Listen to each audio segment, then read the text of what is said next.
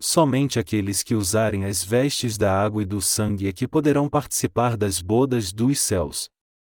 Mateus 22, 1, 14 Jesus tornou a falar-lhes em parábolas e disse: O reino dos céus é semelhante a um rei que celebrou as bodas de seu filho. Enviou os seus servos para chamar os convidados para as bodas, mas estes não quiseram vir. Depois enviou outros servos, recomendando: E dizei aos convidados que já preparei o meu jantar e meus bois e cevados já foram mortos, e tudo está pronto. Vinde as bodas. Porém eles, não fazendo caso, foram, um para o seu campo, outro para o seu negócio.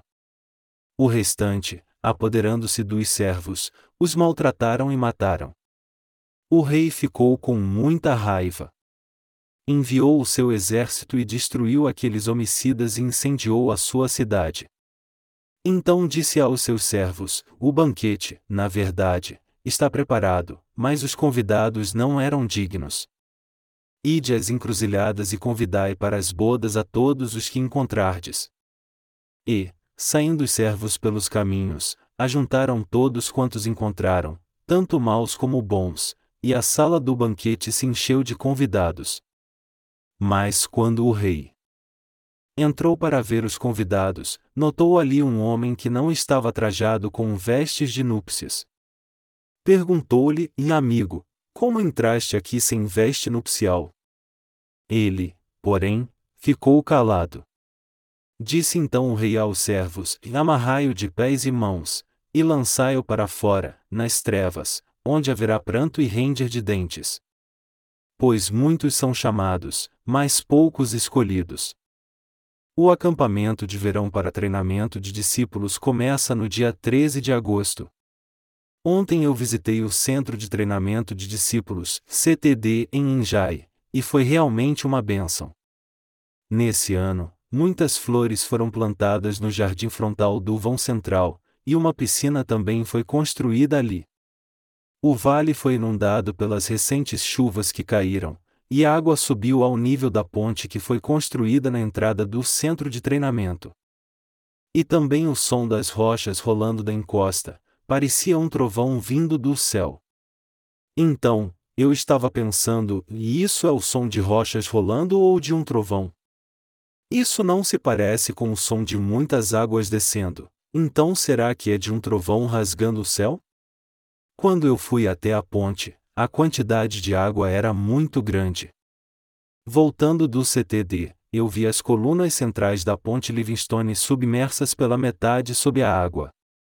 É bem verdade que essas chuvas recentes têm sido muito fortes, o CTD não sofreu nenhum prejuízo, apesar da chuva forte, tudo graças a Deus. O único problema foi que não pudemos terminar os preparativos para o acampamento de verão para treinamento de discípulos, mas não houve nenhum outro prejuízo.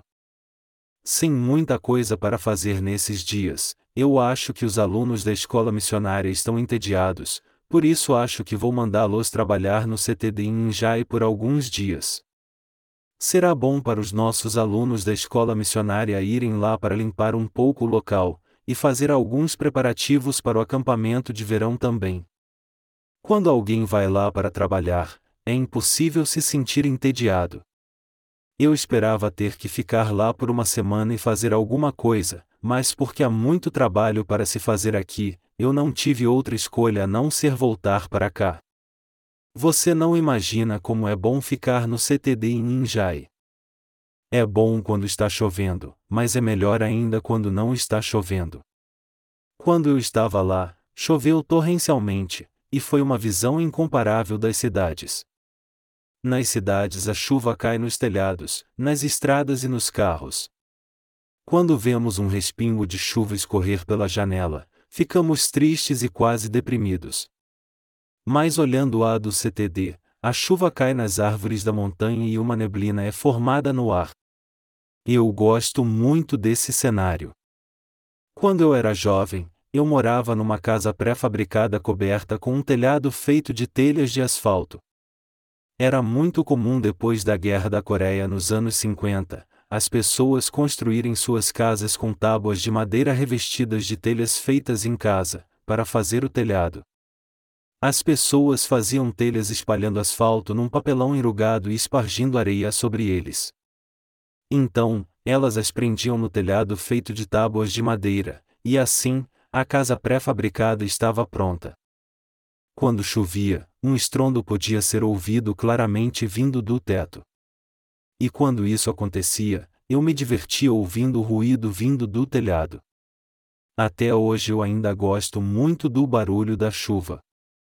Sempre que chovia, o telhado vazava porque havia brecha nas telhas, e por isso nós tínhamos que espalhar pelo chão, baldes, bacias e outras coisas.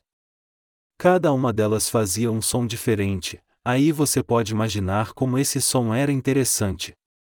Quando uma goteira caía em algum deles fazia um som assim, plop, e quando caía em outro fazia um som assim, pop. Pelo que eu me lembro, o som variava de acordo com o recipiente em que a goteira caía. Talvez porque eu morei em um lugar como esse, é que a visão da natureza que eu tenho no CTD em Ninjai, me parece tão linda. A água descendo do rio no vale também é uma bela vista. A água do CTD em Ninjai é de primeira. Nós pedimos às autoridades para testar a qualidade da água do CTD em Ninjai. O rio do vale e o poço que usamos para beber água, foram qualificados com água pura de primeira. Porque não há poluição ali, a água é muito pura. Quando eu vou para o CTD em Injai, meu coração fica tranquilo, descansado e em paz. O saudoso cheiro de terra, e o refrescante som das águas me trazem à memória os dias da minha juventude. E a água do riacho é tão límpida, que alguém pode se sentir culpado só de molhar o pé nela. Também, nossos amados santos do CTD em Injai plantaram tanto milho, que há pés de milho em todo lugar. Quando você vier ao próximo centro de treinamento de discípulos, haverá muito milho para você comer. Queridos irmãos, por favor venham ao próximo centro de treinamento de discípulos. E tragam seus familiares também. O milho é cozido logo após sair do pé, e fica macio e gostoso. Nossos queridos obreiros e santos do CTD Injai plantaram muito milho para receber você aqui. A colheita no CTD foi muito boa, e quando os santos e os servos de Deus vierem nos visitar, todos nós poderemos comer juntos. Estamos vivendo na era das calamidades. Em breve, o dia das sete trombetas vai chegar, e quando o som da última trombeta soar, o Senhor nos trará dos mortos e seremos arrebatados para irmos nos encontrar com Ele. Eu tenho plena certeza que o Senhor virá novamente. Eu vivo esperando somente esse dia chegar. Nesses dias, o Evangelho será pregado amplamente através de livros de papel e eletrônicos. Agradeço a Deus por derramar sua graça para que possamos pregar amplamente o Evangelho. Eu sei que isso só foi possível porque enfrentamos as dificuldades servindo ao Senhor, e Ele nos ajudará a passar por elas. Eu também creio que o Senhor nos abençoará e nos ajudará até o fim dos tempos. Recentemente, tem havido muitos pedidos de livros vindos de vários países através do nosso site. Há muitas boas notícias também. Eu acredito que podemos pregar o Evangelho a dois terços da população mundial através da internet em poucos anos. Eu considero esse ministério de internet como algo muito precioso. Eu acredito que trabalhando assim, é mais eficaz do que enviar 10 mil missionários. De agora em diante, eu irei dar suporte a esse ministério com todos os nossos recursos financeiros. Como eu disse muitas vezes, não há muito tempo para pregarmos o Evangelho em paz. Contudo, o Senhor não virá antes dos dias dos desastres naturais e das calamidades das sete trombetas. A alegação de que veremos a segunda vinda do Senhor e o arrebatamento sem passarmos pela tribulação é errada e antibíblica. Esse é um ponto de vista egoísta. Os que acreditam nisso são teimosos. Havia pessoas assim em nossa igreja, mas eles foram embora por si próprios. Para aqueles que creem dessa forma errada, e têm seu pensamento cauterizado, não importa o quanto preguemos a palavra de Deus para eles, é simplesmente inútil. Eles estão tentando derrubar esse evangelho. Eles têm dito me acusando: esse homem fala que o fim do mundo está próximo, ele é um mentiroso. O evangelho da água e do espírito que ele prega é falso também. Eles tentaram causar confusão na igreja. Eles tentaram juntar seus seguidores e criar uma igreja à parte, mas felizmente, nós tomamos conta deles, pois o seu plano foi descoberto a tempo. Eu pregava no livro de Apocalipse, mas sinceramente não esperava que alguém pudesse crer naquilo. Eu falei sobre o livro de Apocalipse porque as pessoas não sabem muito bem sobre os últimos dias. Mas nós temos que interpretar a palavra de Deus exatamente como ela é para responder à pergunta, de uma vez por todas: quando Jesus virá?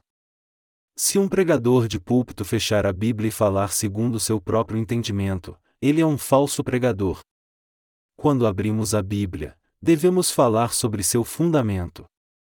Preocupado em haver dessas pessoas entre nossos pastores, eu preguei em detalhes sobre essas coisas. Além disso, nós publicamos os livros sobre o Apocalipse para que os servos e os santos de Deus em todo o mundo tivessem o devido conhecimento sobre a palavra. Se a pessoa crê ou não nas palavras do livro de Apocalipse, isso é com a fé de cada um. Nos últimos dias da tribulação, haverá os tormentos das sete trombetas e das sete taças. Somente quando o dia das sete trombetas chegar, é que o Senhor virá. Sem as calamidades das sete trombetas, o Senhor não pode voltar. Está escrito na Bíblia que quando a última trombeta soar, os santos serão arrebatados. Portanto, as pessoas não devem interpretar a Bíblia sob seu próprio ponto de vista. Aqueles que criaram confusão recentemente deixaram a Igreja de Deus, não entenderam bem as minhas pregações. Como eu estava pregando no livro de Apocalipse, desde aquele tempo em diante eles ficaram embaraçados. O seu líder tentou criar uma revolta na igreja, me acusando de falso profeta, e que não haveria nenhum arrebatamento em junho do próximo ano. Mas minhas pregações no livro de Apocalipse foram de encontro ao pensamento daquela pessoa. Ele começou a ficar angustiado e não ouvia mais as pregações. Então, ele e seus seguidores falaram dos meus defeitos para outros pastores. Mas os servos de Deus e os santos o repreenderam por isso. Quando o Senhor voltar, tudo o que devemos fazer é ir com ele. Até isso acontecer, devemos viver para quê? Nós devemos viver para a pregação do Evangelho. É assim ou não é? Sim, esse é o nosso dever. Até quando nós devemos continuar pregando o Evangelho? Isso é o que importa. Após terminarmos de pregar o Evangelho até os confins do mundo, o Senhor virá. Então nossos esforços chegarão ao fim. Contudo, é certo um fazendeiro esperar pelo outono sem ter preparado e semeado a terra? O fazendeiro tem que esperar a passagem do verão e a chegada do outono para cultivar o campo com a chegada da primavera, plantar as sementes, regar, esperar germinar, tirar as ervas daninhas, replantar e assim por diante. Continuando tomando conta do campo, as frutas irão nascer quando o outono chegar. Então, o fazendeiro deve primeiro preparar uns sacos para o armazenamento, e as ferramentas para a debulha. Então, quando o outono chegar, o fazendeiro deve colher a produção. Assim, se alguém for esperar pelo outono sem ter terminado seu serviço, ele se tornará um mendigo. Se nós formos esperar o dia da vinda do Senhor sem pregar o Evangelho, então Jesus nunca virá. Mas ele virá atrasado e nos repreenderá chamando-nos de servos preguiçosos, nos lançando no lugar de trevas. As pessoas pensam que é bom ser um líder. Ser um líder de uma reunião e estar em altas posições, é algo que as pessoas deveriam entender ser extremamente desconfortável. Os líderes ficam muito cansados fisicamente. Há muitas coisas com o que se preocupar, se responsabilizar e dar atenção. Se há alguém em nosso meio que deseja estar nessa posição e busca o reconhecimento pessoal, essa pessoa deve nos deixar o mais rápido possível. Deve sair da Igreja de Deus e se juntar a pessoas iguais a ela, reinar sobre essas pessoas fazendo-as concordarem consigo, e ser bem gentil com elas. Ele tem que agir como um rei lá, porque em nossa reunião ninguém reina sobre as pessoas. Nós não temos esse privilégio. Aqui na Igreja de Deus, ninguém pode dizer: Vocês são meus servos e eu sou o seu rei. Se alguém dissesse isso, eu creio que vocês tirariam seus sapatos e jogariam nele. Você e eu somos aqueles que vivemos para o Senhor e para o Evangelho. Há alguém entre nós que faz algo para alguma outra pessoa? Não, não há. Não é fácil lidar com cada um de vocês, mas porque o Espírito Santo habita nos que creem no Evangelho, essas arbitrariedades não são toleradas. Os santos da Igreja de Seul dizem que tem sido muito difícil para eles até agora. Um determinado santo disse que porque o pastor o odiava muito, ele resolveu oferecer a esse pastor um envelope cheio de dinheiro. Após dar ao pastor um envelope cheio de dinheiro, o santo disse que o pastor começou a tratá-lo muito bem. Por favor, não dê envelopes cheios de dinheiro aos nossos pastores. Não teria problema se você o fizesse para mostrar gratidão ao seu pastor. Mas seria um sério problema se você desse dinheiro a um de nossos pastores só pelo fato dele odiar. A Igreja de Deus é uma organização política. Nós somos candidatos eleitorais à Assembleia Nacional? Nossa reunião é o lugar onde as pessoas dão envelopes de dinheiro a alguém de uma alta posição em troca de nomeação ao partido? Não é mesmo. Diziam que o pastor que deixou a igreja recentemente deveria ser o líder da igreja. Mas quando o escritório central pediu a sua ajuda, ela não colaborou. Uma vez, nossa igreja missionária de Chungju precisava comprar um computador, e porque é mais barato em Seul, eu pedi a ajuda de um de nossos pastores da igreja de Seul. Eu telefonei para ele e disse: O pastor auxiliar da igreja de Chungju irá para Seul, por favor encontre uma loja onde ele possa comprar um computador bom e barato. Quando ele chegar aí, por favor leve-o e ajude-o a comprar o computador. Assim, o pastor a marcou de chegar na igreja de Seul às nove horas da manhã. Mas quando ele chegou, disse que as portas da igreja estavam fechadas e o pastor estava dormindo. Quando o pastor abateu na porta da igreja, a esposa do outro pastor que ainda estava sonolenta disse: E meu marido trabalhou até tarde na noite passada, por isso ele ainda está dormindo. Então vá e compre isso sozinho. Era sua primeira visita a Seul, e o pastor auxiliar foi andando e perguntando até achar o caminho para o shopping da região de Yongsan, que é famoso por vender equipamentos eletrônicos baratos. Mas como ele não estava com muita sorte, todas as lojas estavam fechadas.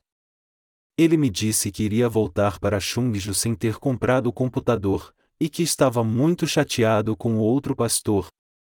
Como ele morava em Seul, ele poderia ter dado todas as informações só com um simples telefonema.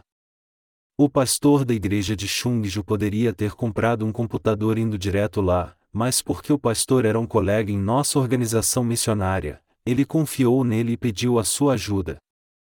Mas ele ficou realmente impressionado com o tratamento que recebeu. A mãe do pastor que deixou a igreja estava dirigindo o centro de Injai, e eu descobri a verdade depois, que essa mulher tinha feito coisas terríveis diante de Deus enquanto estava trabalhando ali. Uma vez, alguns membros da família da irmã Eu Yang Van foram ao CTD em Inja e vê-la. Quando eles foram lá, eles viram as pimentas que plantamos e perguntaram se podiam levar algumas. Mas a mulher que estava dirigindo o CTD em Injai disse a eles: compre-as primeiro e depois pode levá-las. Vender uma caixa de pimentas por 5 dólares para a família de uma pessoa que trabalha lá. Você pode imaginar como eles devem ter ficado constrangidos? Não somente isso, quando a irmã Eu Yang Van mandou algum dinheiro para sua mãe por conta do seu aniversário, a mulher pegou para ela e não entregou à mãe da irmã Van. Isso é somente a ponta do iceberg de tudo que eles estavam fazendo dentro da igreja. Como eu não posso falar mal deles? Eu devo ficar calado e não dizer nada? Eles são o tipo de pessoa que vem à Igreja de Deus e ainda dizem que o Evangelho da água e do Espírito não é a verdade. Eles não sabem como servir aos queridos irmãos e agem em benefício próprio, porque não creem realmente no Evangelho da água e do Espírito. Há alguém entre nós que diga que o Evangelho da água e do Espírito não é a verdade? O ser humano comete pecado todos os dias, devido à sua fraqueza. Se não fosse pelo Evangelho da água e do Espírito, como o homem ficaria sem pecado? Como podemos dizer que não temos pecado? O Evangelho da água e do Espírito é a nossa vida. Essa é a verdade, como uma pérola preciosa que não pode ser trocada por coisa alguma. Por isso é que a Bíblia nos fala sobre aqueles que a encontraram, e foram vender tudo o que tinham para comprá-la, pois sabiam que era algo muito precioso. Mateus 13, 45 e 46. Mesmo assim, eles jogaram fora o evangelho da água e do espírito e foram para o mundo. É como jogar bolinha de gude com diamantes, sem saber que é uma pedra preciosa. É o mesmo que acontecia quando as crianças nativas trocavam os diamantes por um simples chocolate dado pelos exploradores. Através da passagem bíblica de hoje, Deus nos fala justamente sobre essas coisas. Deus fala sobre aqueles que entrarão no reino dos céus. Que tipo de pessoa entrará no reino dos céus? Há muito tempo atrás, um rei muito próspero deu um banquete no casamento de seu filho, preparou tudo e convidou muitas pessoas. Como o rei convidou a muitos para a festa, eles puderam participar dela pois estavam trajando vestes nupciais. Assim como as pessoas desfrutam da hospitalidade e de honra quando vão às bodas trajando as vestes nupciais, a nossa entrada nos céus será assim também. É Deus quem convida as pessoas para o seu reino. Deus convida as pessoas dizendo que aquele que crê que Jesus nos salvou pelo Evangelho da água e do Espírito, pode entrar nos céus. Independentemente de quem seja, aquele que crê no Evangelho da água e do Espírito de coração, já está com as vestes pela fé, e pode entrar nos céus. Isso significa que, mesmo que a pessoa tenha recebido o convite para os céus, somente aqueles que estiverem preparados com as vestes pela fé, é que poderão entrar lá. Por outro lado, os que não estiverem com as vestes, não poderão entrar nos céus. Queridos irmãos, quando recebemos um convite para irmos a uma festa, nós temos que estar vestidos com trajes formais. Se formos com uma roupa social ou terno não importa, pois ninguém lá estará vestido com roupa esporte ou bermuda. Mesmo nos eventos do mundo nós temos que mostrar respeito. Quando formos convidados para o reino dos céus, como poderemos ir sem estarmos com traje social? Mesmo tendo sido convidados, Deus verifica se estamos trajando vestes nupciais.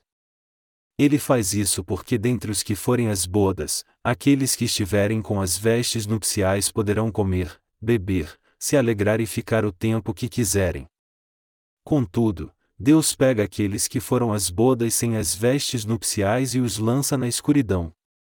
Está escrito no versículo 13: Disse então o rei aos servos: Amarrai-o de pés e mãos, e lançai-o para fora, nas trevas, onde haverá pranto e render de dentes. Amados irmãos, se queremos ir para os céus, que tipo de vestimenta nós temos que vestir? O Senhor preparou uma veste que nos permitirá entrar nos céus, mas que tipo de veste é essa? É o Evangelho da água e do Espírito. O Senhor nos salvou ao vir a esta terra, levando todos os nossos pecados pelo seu batismo no Rio Jordão, tirando os pecados do mundo, derramando seu sangue ao ser pregado na cruz, e ressuscitando no terceiro dia. Crer nesse Evangelho é justamente o que significa pôr as vestes. Que vestes são essas que nos permitem entrar nos céus? É o que o nosso Salvador Jesus, o Filho de Deus, fez ao vir a esta terra, levando todos os nossos pecados ao receber o batismo por nós, e morrendo na cruz em nosso lugar. Quem estiver com essas vestes poderá entrar nos céus com certeza. Somente aqueles que estiverem limpos, ou seja, sem pecado, é que poderão entrar no reino dos céus. Somente os que estiverem absolutamente limpos é que poderão entrar nos céus. Estar com as vestes significa crer no batismo que Jesus recebeu ao vir a esta terra, em seu sangue que foi derramado na cruz, e crer no Senhor ressuscitado, como Salvador do mundo. Nós devemos crer no gesto honroso de Jesus nascer nessa terra em forma de homem, no gesto honroso de ter recebido o batismo, no gesto honroso de ter levado os pecados do mundo, no gesto honroso de ter morrido na cruz, e no gesto honroso de ter ressuscitado dos mortos, Sentado à direita do trono de Deus Pai, ele julgará cada pecador que se recusou a crer nesses gestos honrosos. Crer que o próprio Senhor se tornou no Deus da salvação para todos os que creem em Sua obra, é justamente o significado de estar com as vestes. Essas vestes são importantes.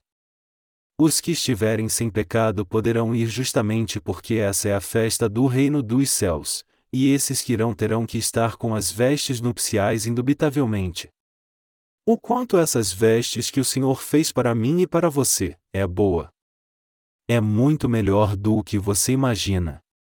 Nós adoramos a Deus, falando entre vós em salmos, hinos, e cânticos espirituais, cantando e salmodiando ao Senhor no vosso coração. Efésios 5 horas e 19 minutos nós louvamos ao Senhor que nos fez sem pecado pelo Evangelho da água e do Espírito.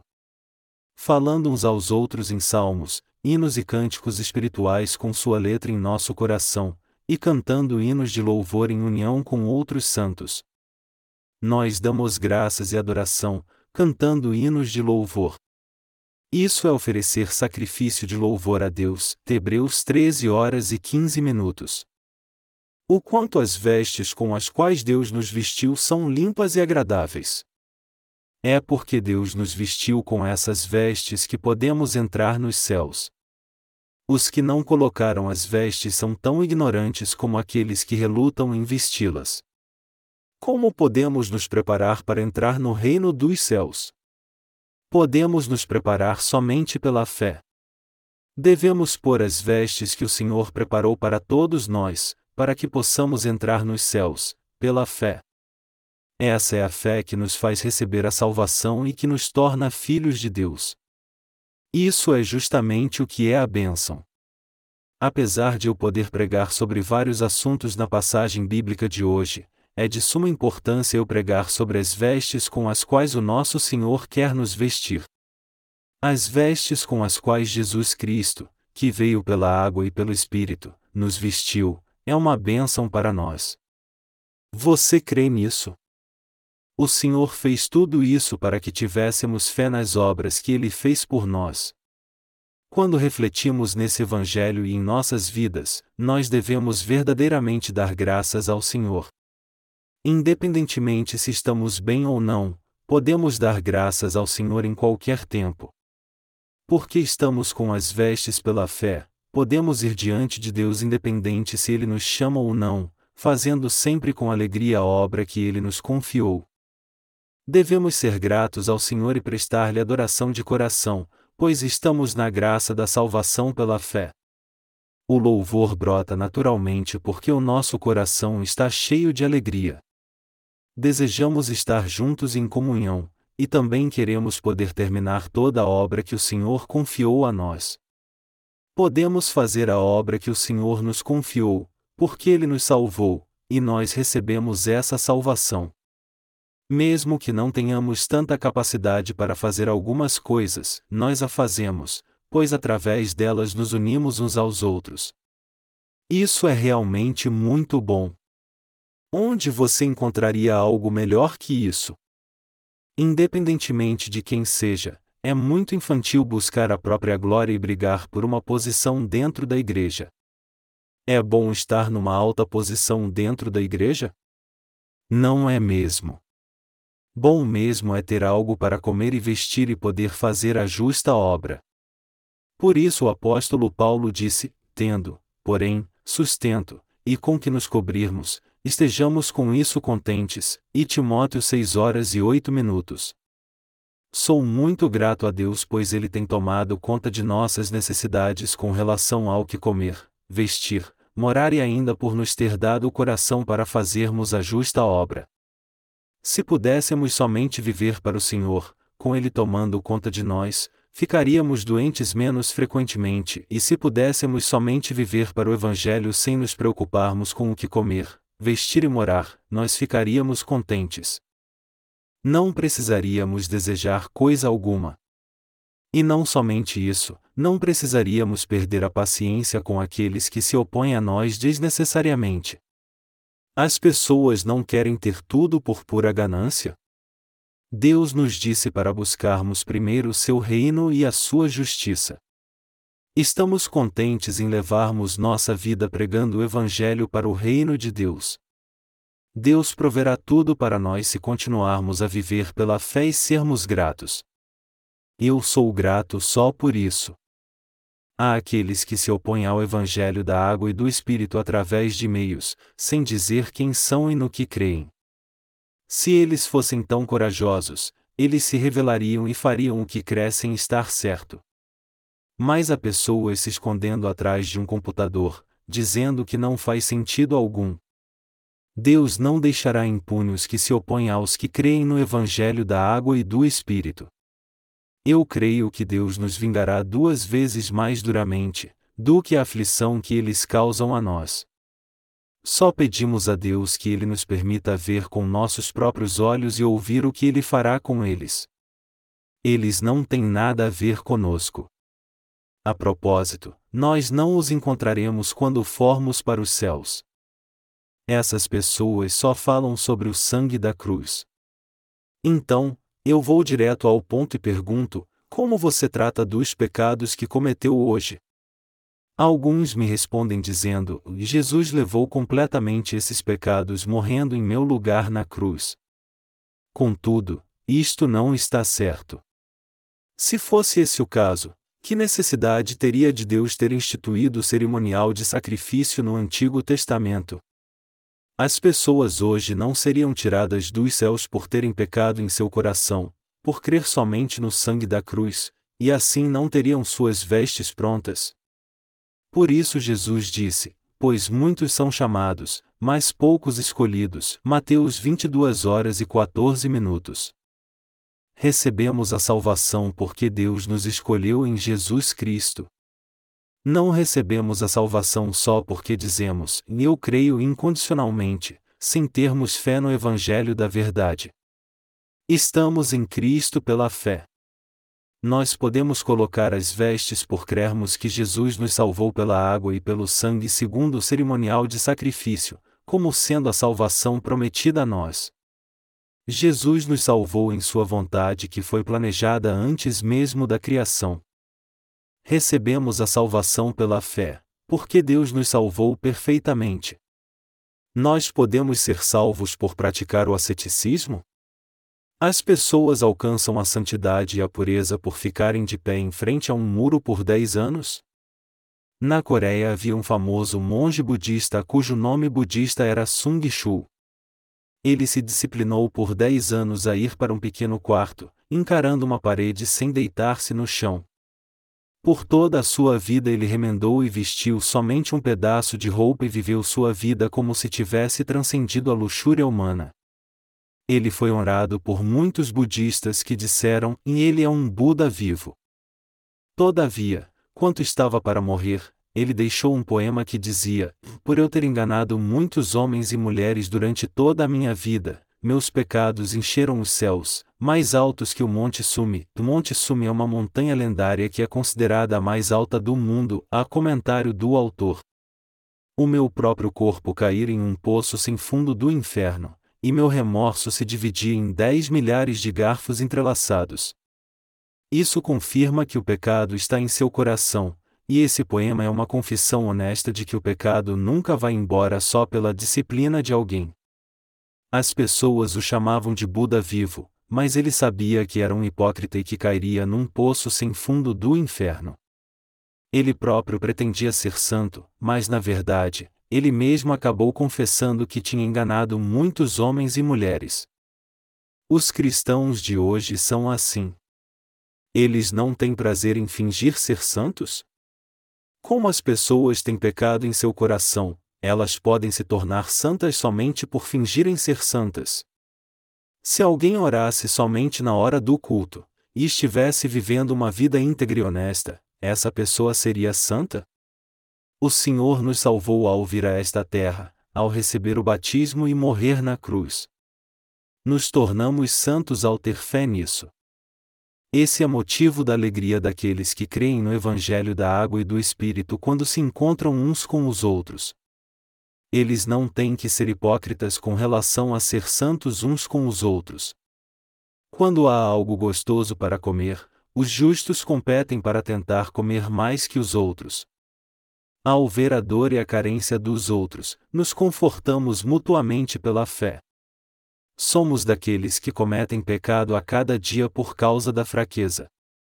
O que é que nos faz justos e sem pecado? São as vestes. São as vestes do Senhor que nos salvaram pela água e pelo sangue. Se lermos a passagem bíblica de hoje, está escrito: E lá juntaram todos quantos encontraram, tanto maus como bons. Foi dito aos servos para convidarem a todos, independente de quem fosse. Mas não importa o quanto a pessoa fosse virtuosa, aqueles que não estivessem com as vestes eram lançados fora. Mesmo que alguém fosse mal no mundo, mas se estivesse devidamente vestido com suas vestes, ele não seria lançado fora. As pessoas não irão às bodas nos céus pelos padrões de bom ou mal do mundo. O fator principal que define se a pessoa vai ou não às bodas, é se ela crê ou não que Deus a salvou. Essa fé é o que importa. Crer em Jesus é crer que ele nos salvou ao vir a esta terra, recebeu o batismo e morreu na cruz. Só porque nós nascemos de novo por crermos no Evangelho, nós vivemos uma vida santa? Após começarmos a crer no Evangelho, não havia nada para mudarmos. Se apenas uma coisa mudou, significa que colocamos as vestes da fé, sem nenhum pecado em nossa coração. Nada mudou em nossas ações após começarmos a ter fé. Há também aqueles cujas ações ficaram piores após terem nascido de novo. Por isso é que os nascidos de novo precisam da igreja. Os justos têm que fazer obras justas. Há ainda muitas pessoas cujo temperamento ficou muito pior após terem nascido de novo. Se nós não servirmos ao Senhor após termos nascido de novo, nós nos tornaremos pessoas estranhas. Por isso é que os justos precisam da Igreja. Não vamos prosseguir com nossa própria justiça. Ao invés disso, você e eu devemos crer na justiça de Deus e sermos gratos por ela. Vamos dar graças ao Senhor que nos deu as vestes. Amados irmãos, vocês são gratos? Se vocês não são gratos ao Senhor e não creem no Evangelho após ouvi-lo tantas vezes, então não há nada que eu possa fazer. Para recebermos a salvação, não há nada mais que possamos fazer a não ser ter fé na obra que Jesus fez. O ser humano é tão falho, como ele pode se tornar Deus? O ser humano é apenas um ser humano. Por isso é que Deus nos salvou ao vir a esta terra em carne, levou todos os nossos pecados em seu batismo, morreu na cruz, e recebeu o julgamento em nosso lugar. Ele amou esse mundo demais. Isso é exatamente o que o amor de Deus é, e isso é, sem dúvida, a justa obra de Deus. Ao crermos nisso, podemos colocar as vestes da salvação. Ao vestirmos as vestes da salvação, nos tornamos a noiva de Cristo. Agora, quando o noivo vier, nós iremos com ele. Por que o noivo vem a esta terra? Ele vem para levar sua noiva. Se a noiva não estiver nesta terra, então por que o noivo deveria vir? Para levar a noiva, o noivo vestiu-a com toda sorte de belas coisas. O noivo enviou tudo para que sua noiva não precisasse de nada, somente estar preparada para a perfeição absoluta. O Senhor nos deu tudo ou não? Ele deu tudo para nós. O Senhor nos fez para sermos absolutamente perfeitos. Isso é o que as vestes são, e isso é o que amor de Deus é. Eu vou pregar assim até o fim dos tempos. Devemos continuar vivendo com nosso coração cheio da graça de Deus. E também devemos continuar vivendo ouvindo sobre o amor de Deus, mesmo que já tenhamos ouvido muito sobre isso, sermos gratos a Ele considerarmos essas coisas. Os animais que não ruminam são impuros. Levítico 11 horas e 7 minutos. Os porcos ruminam ou não? Eles não ruminam. E as vacas? As vacas ruminam. Uma vaca come muita grama, e enquanto descansa em um lugar ensolarado, ela regurgita o que foi engolido e volta a mastigá-lo como se fosse um pedaço de chiclete, triturando aquilo várias vezes na boca. Porque as vacas têm quatro estômagos, elas armazenam a comida mastigada e a vomitam de volta. As vacas vivem na grama. Mas hoje em dia, as pessoas, para fazer com que elas cresçam rápido, dizem para alimentá-las com ração animal. Eles dizem que é por isso que a doença da vaca louca apareceu. O cérebro da vaca infectada se contrai e desmancha, levando à sua morte. Elas têm que ser alimentadas da maneira como Deus mandou. Mas porque as pessoas ignoraram essa prática, essas horríveis doenças apareceram. Se as pessoas não seguem a ordem natural das coisas, elas ficarão assim. Assim, há aqueles que não seguem a palavra de Deus, apesar de ouvi-la sempre. Esses são daqueles que pegaram a doença da vaca louca, espiritualmente falando. A Bíblia somente fala das coisas que fazem bem ao nosso espírito. A Bíblia nos fala sobre o amor de Deus e de como o Senhor apagou os nossos pecados. Se não ouvirmos a palavra de Deus, não poderemos viver. Por isso é que o Espírito Santo me faz pregar sobre esse Evangelho da água e do Espírito o tempo todo. Somente quando fazemos isso, é que podemos meditar nesse Evangelho. Somente quando meditamos nesse Evangelho da água e do Espírito, é que a nossa fé se torna cada vez mais firme. E também o vazio do nosso coração, e os pensamentos impuros são removidos. Quando passamos a compreender o fato de que o Senhor verdadeiramente nos amou, nos tornamos gratos por essa fé. Porque nos tornamos gratos, nós começamos a servir ao Senhor. Além disso, porque somos filhos de Deus que vivemos para o Senhor, nós recebemos suas bênçãos. Isso acontece naturalmente. Entre vocês há pessoas que me conhecem há 10 anos. Desde quando nos conhecemos até hoje, se há uma coisa na qual eu não mudei é o fato de eu estar pregando este Evangelho da água e do Espírito até hoje. Deve haver os que dizem: esse homem é estranho. Parece que isso é tudo o que ele sabe. Outros pastores falam sobre como pode haver água acima do firmamento é porque a vida das pessoas é encurtada. Mas por que esse pastor Paul C. John só prega sobre o Evangelho da água e do Espírito. Eu conheço bem sobre as coisas que os pastores desse mundo pregam.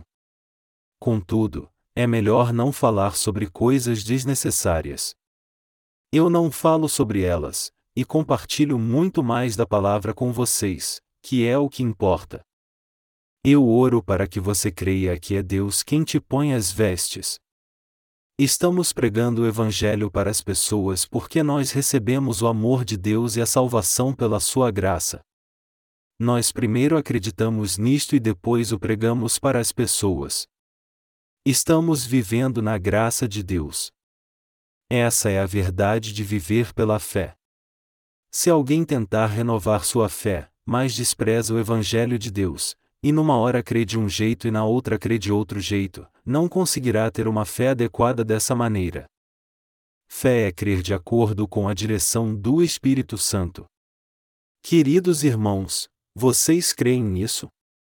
Fé é crer plenamente no que Deus nos deu da maneira como isso se apresenta.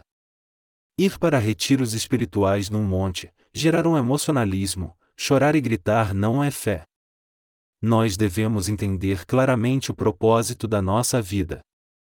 O propósito da nossa vida é crer no Evangelho da Água e do Espírito, agradecer a Deus por ele e pregá-lo às pessoas.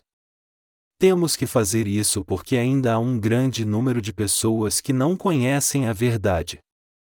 Se dermos uma olhada na seção de pedidos de livros do site da Missão Nova Vida, podemos ver que há pessoas do mundo todo pedindo nossos livros gratuitos. Países como Estados Unidos, México, Filipinas, Malásia, Austrália, Sri Lanka, Índia, Brasil, França, Alemanha, Chile, Argentina, Peru, Guatemala, Bélgica, Paquistão, Japão, Itália, República Dominicana, Grã-Bretanha, Canadá, El Salvador, Espanha, Rússia e etc. Mesmo do leste europeu, cuja história cristã vem de centena de anos, eles nos mandam parecer sobre nossos livros. Uma pessoa disse que estudou teologia e trabalhou como pastor por 50 anos. Mas após ler os volumes 1, 2 e 3 dos nossos livros em inglês, ele confessou que sua vida foi inteiramente transformada, e que experimentou uma mudança total de seu coração. Ele confessou que após ler os nossos livros, seus problemas com o pecado foram resolvidos, e que ele começou a entender o que é receber o Espírito Santo. Amados irmãos, crer no que Deus nos deu e pregar isso, é a vida que nós, a noiva do Senhor, devemos ter. E quanto a você, por favor não diga, eu sou tão falho que não posso seguir ao Senhor ou eu sou tão inteligente que não tenho mais nada que ouvir na igreja. Há somente dois caminhos para aqueles que puseram em seu coração viver para o Evangelho: bater-se com a palavra até entender que há algo de errado consigo mesmo, ou trabalhar tanto para o Evangelho, até fazer com que sua própria justiça seja despedaçada. Fazendo isso, essa pessoa entenderá o quanto esse Evangelho é bom e maravilhoso. Ela entenderá o quanto o Evangelho é maravilhoso, porque ele é totalmente gratuito. Eu dou graças a Deus por nos vestir com as vestes da sua justiça. Aleluia!